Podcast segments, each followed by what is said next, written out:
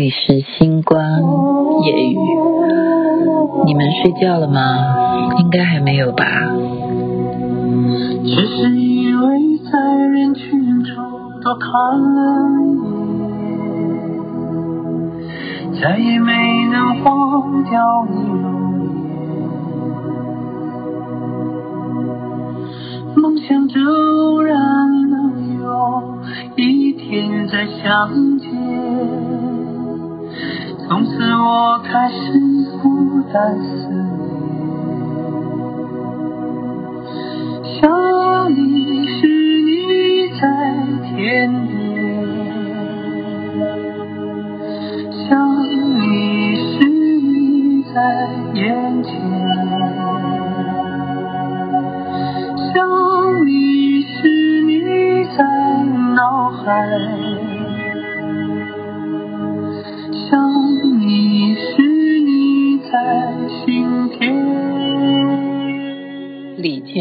健所演唱的《传奇》，您现在听的是《星光夜雨》徐雅琪。刚刚晚上呢，看到了张少琴博士，他问我说：“你现在的收听率很高。”然后我就看他一眼，我说：“你怎么知道？”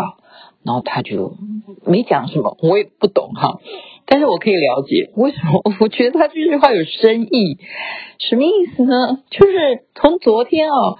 呃，半夜的时候就已经有很多人来问我，就是是你你休兵了吗？然后我说啊啊，我真的不知道该怎么回答哦。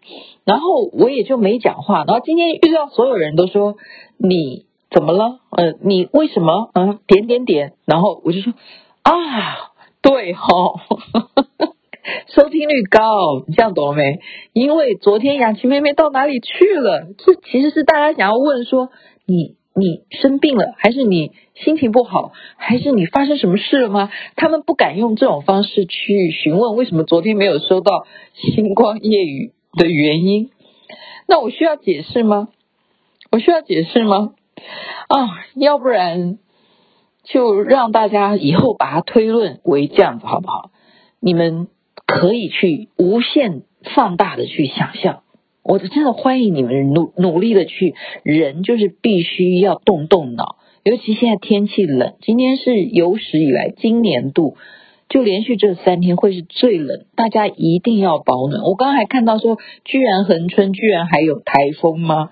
这这是什么样的这个世界的地球啊？真的气候变迁让我们都无所适从，真的是这样子。但是我们还是非常感动的，很很感动的。那就是接下来我要讲的主题。不过我还是再啰嗦一下了，就是我刚刚讲说，你们可以无限的去想象。既然你们如此会想象的话，那就去想吧，我无所谓的。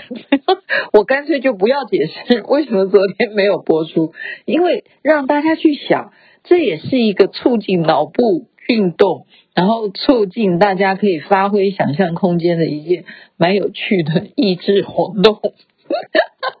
这什么跟什么？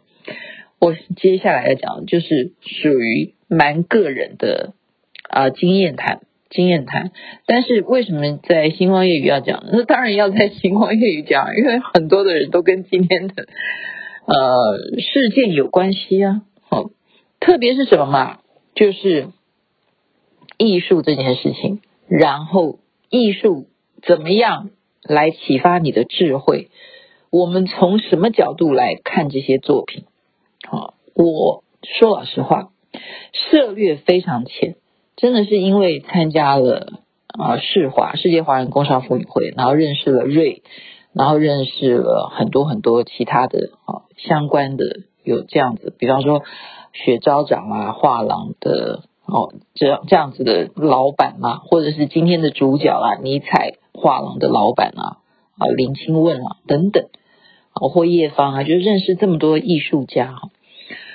我觉得今天这个参访实在是让雅琪妹妹，除了我自己是工作人员之外，我被这位艺术家真的是感动到。他的作品呢，由林清问好总经理，尼采画廊的总经理林清问来亲自接待我们所有的同胞们，同胞要这样讲吗？所有的姐妹们啊，因为世华工商妇女会就全部我们的成员是妇女，可是我们也可以带男性的，例如你的先生啊，或者你的朋友，都可以来参加我们的艺文活动。那么他被我们也感动到，因为早在几天前，气象台就已经预报今天跟昨天或明天呢，都会是台湾有史以来啊，就说今年以来最冷的时候，冷气团下降，所以他认为说。又会下雨的情况，会不会我们主办单位取消？结果等到昨天晚上的最后一刻，我们都没有人告诉他说这个活动不办，他就傻眼了。他就私下还建议我们说：“那你们要不要穿雨衣啊，或什么的？”那其实大家都有自己的防护措施了，就是每个人真的是开车这样子，一个姐妹哦分车这样子，一步一步这样开到山里头去看谁呀、看。这一位伟大的艺术家哦，李光裕，李光裕先生，我我要称他叫伟大吗？哦，真的能够被我讲伟大，真的就伟大啦，就就是这样。我这个人就是很直率的啊，我说伟大就是伟大。为什么伟大呢？因为他的作品其实跟我信不信佛教，其实真的那个是一回事啊。是我觉得我访问他那一点，我觉得他眼睛也一亮啊！我今天就针对我访问他的这一点，因为他的作品，如果大家去看很多，比方说呃台南艺术馆啊，或者是台北呃是台大对不对？那边的捷运站能够到处公共建设的地方，你都可以看到他的作品，手的部分啊，或者是佛像啊、脸像啊，就就是很多很多这样子看起来。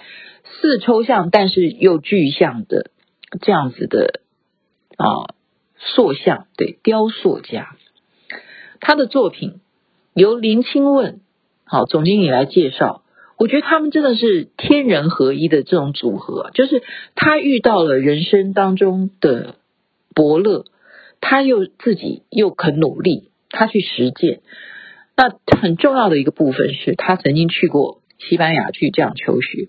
所以他完完全全去体悟西方人他们是怎么样去看待事情，所以他整个的思想上面，他不是只有带着啊东方这边的这样子的哲思啦，或者是我们的观念啦，或者是我们看艺术的角度去看所有的作品。所以我今天就问他的问题是说，我刚刚看到林清问总经理哈，他帮你介绍了这么多的作品。比方说啊，一个女飞女啊，一个女的这样子去，好像女儿啊，她会把它去解释成女儿回到家，然后爸爸这样接住女儿，就是很高兴的女儿，女儿好像飞起来，然后这样抱住女儿，这种画面可以被李光裕去完完全全的用很镂空的表示，而且还可以旋转，就他的作品，你从任何角度就可以看出他这种线条的栩栩如生。这样子的创作作品呢，才会在好威尼斯啦，或者我们上回已经我在节目中已经介绍过，就是说全球各地的展览都欢迎他，因为承认，因为就是被感动，就是被这样子介绍，你可以完完全全用哇，太生动了，怎么你用的材质是这样的事情，可以去把一个。哦，就好像他说，我接到一个刚回家的我的女儿，我的宝贝，好久没见，或者说他考试考完了，他考一百分，我这样抱住他，他是飞的感觉，他把那种飞天的感觉表现出来了。好，这是一种呃镂空哦，还镂空哦，身体都是镂空的，为什么要空呢？所以我就问他这个问题。我说大师，可不可以请教你？其实我其实我就是爱问嘛，我就是好奇宝宝。其实我今天的工作是帮忙拍照啊，就是录影啊。那刚好嘛，那我录影，那我当然可以问啊。那既然他都已经在讲话了，我不把握时间问，还等什么时候问？大家这么样的冷的天气，每个姐妹都愿意来，我一定也要问一下我的问题啊，因为我这样就可以变成我今天节目的内容啊。好，所以就问得好。然后他也答的让我呃佩服，所以我说他是伟大的艺术家。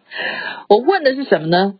就是说从你的作品当中，我看到了空中又有有中又让你认知空，到底是什么事件让你体悟到这种样的啊？算是哲思吗？还是什么想法会让你开始有这样子的作品啊？我就是大概的问题是这样子吧。你看我现在连我怎么问呢，我都整理不出来。就是你现在听懂吗，各位听众？就是我问他说，你的作品都会有啊？他比方说一个脸像，他下面在心脏的部分，它就是空的，或者是他可以在心脏的部分，他又放了两个手印，为什么？因为他希望你站在这个人的后面，抱住他，那个手印就是你的手。就是他给你无限的想象空间，空这件事情是多么的愉快。所以我刚刚为什么欢迎大家努力的去想，为什么雅琪妹妹昨天没有 po 星光夜雨？你有没有觉得我好奸诈？我就被李光宇所熏染的。OK，OK，okay, 他是这样回答我的。嗯，他也觉得说，哎。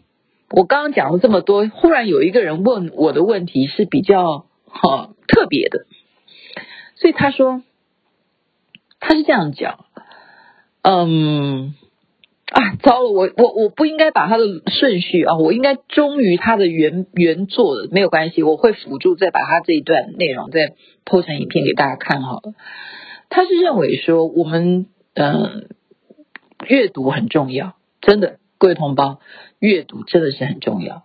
我们现在也许当然，你说看视频也可以啊，那听 Podcast 也是一种阅读。真的，阅读真的是不管你看佛教的书也好，他当然他客气了哈，他不会去讲说他看了什么经书什么什么的。他说从阅读当中，他先去有一些认知，然后他觉得说，我们从东方人的角度哈来看自己啊。好，这是一种看法，或者说我们会说人性本善呐、或者说你说人之初性本善什么，这是我们儒家思想，或者说我们中国人会啊东方人的一些想法。他可能西方人不是这样，你的存在这个存在的价值是什么？西方人他用的是什么？所以李光裕自从。他接触了西方人，他发现他们的思想跟我们东方人是不一样的嘛。他们不会去讲一些这种这种哦，他们毕竟孔子的年代跟他们那时候，我们说是谁？亚亚里士多德吗？哦，OK，好，那个顺序我们先不要讨论。就是东方人他们的存在价值的那个认知跟西西方存在感的价值是。不一样，所以他开始去怎么样？他甚至去了解物理学，他要去学物理学。为什么？因为物理学里头有一个叫做什么微观，就是维系的维，微观这件事情。微观这件事情其实跟佛教我们讲的有一些叫做什么观，我们也在讲观。可是跟物理学里头的观有那么一点点可以去差一点，你有没有觉得差一点就可以完全符合？真的，因为他今天就是解释到。微观在物理学里头的微观，比方说，我可以微小，我可以再细再细，那就发现了一件秘密，就是量子啊。你说有质子、有电子、量子啊，然后什么？你说哦，世界上到底有没有灵魂？他们科学家是不是可能从这些量子的碰撞，他们这种震荡当中去知道你的灵魂原来是你那么多的量子在纠缠呢？他他讲到讲，你看我这样帮他翻译，他会不会觉得很高兴？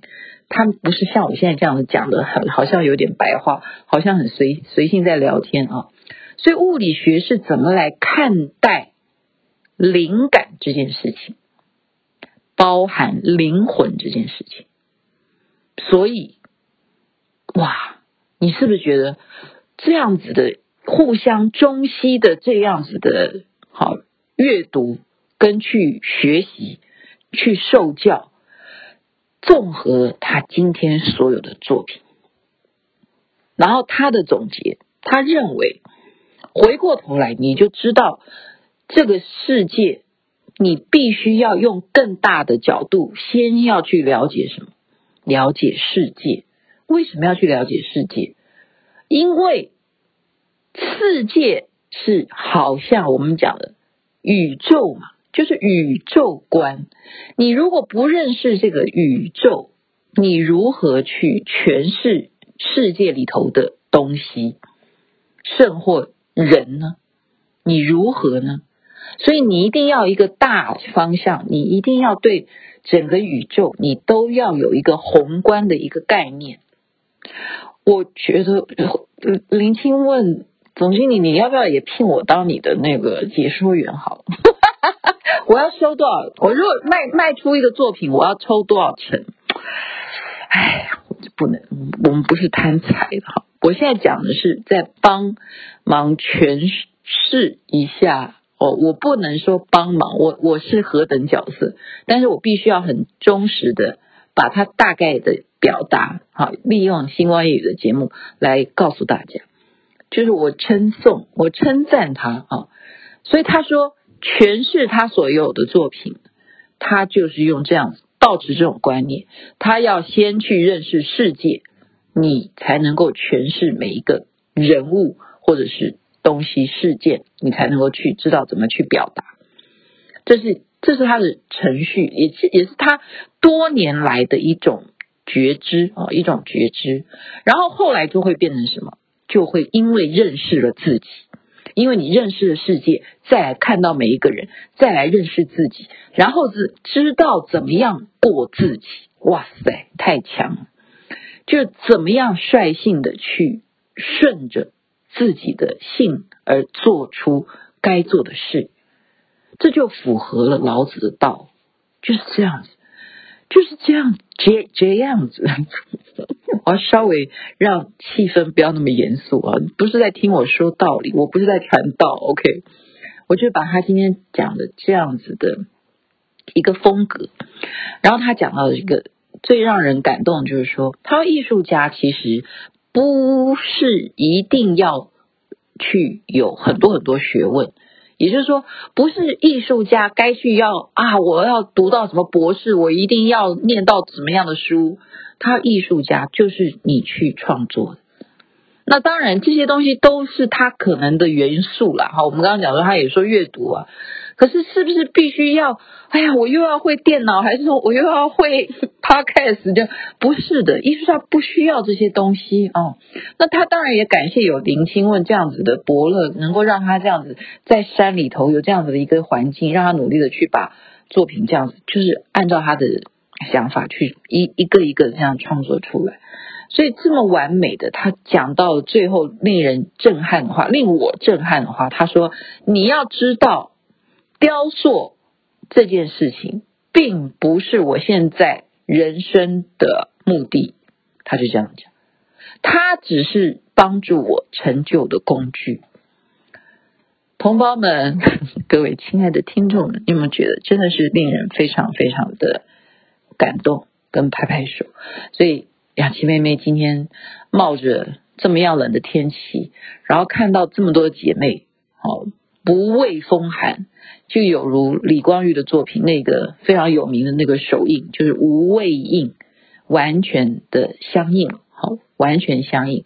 然后林清问呢，也讲出了动人的结尾的话，他说，就是在这么样不圆满的天气当中，来成就了我们的圆满，哦，让我们今天这个活动艺文班的。探访李光裕的秘密花园呢，真的是风雨中有那样子澎湃的冲动的想要抱住他，说你真的太了不起了，抱每一个人，不是只有抱李光裕。OK，就把今天的整个参访的心得分享给大家，祝福大家。身体健康最是幸福，天气冷真的要注意保暖哦。OK，美梦那边早安，太阳早就出来了。感谢你的收听，欢迎你分享出去，收听率很高的。梦想突然能有一天再相见，从此我开始不再思念。想你时你在天边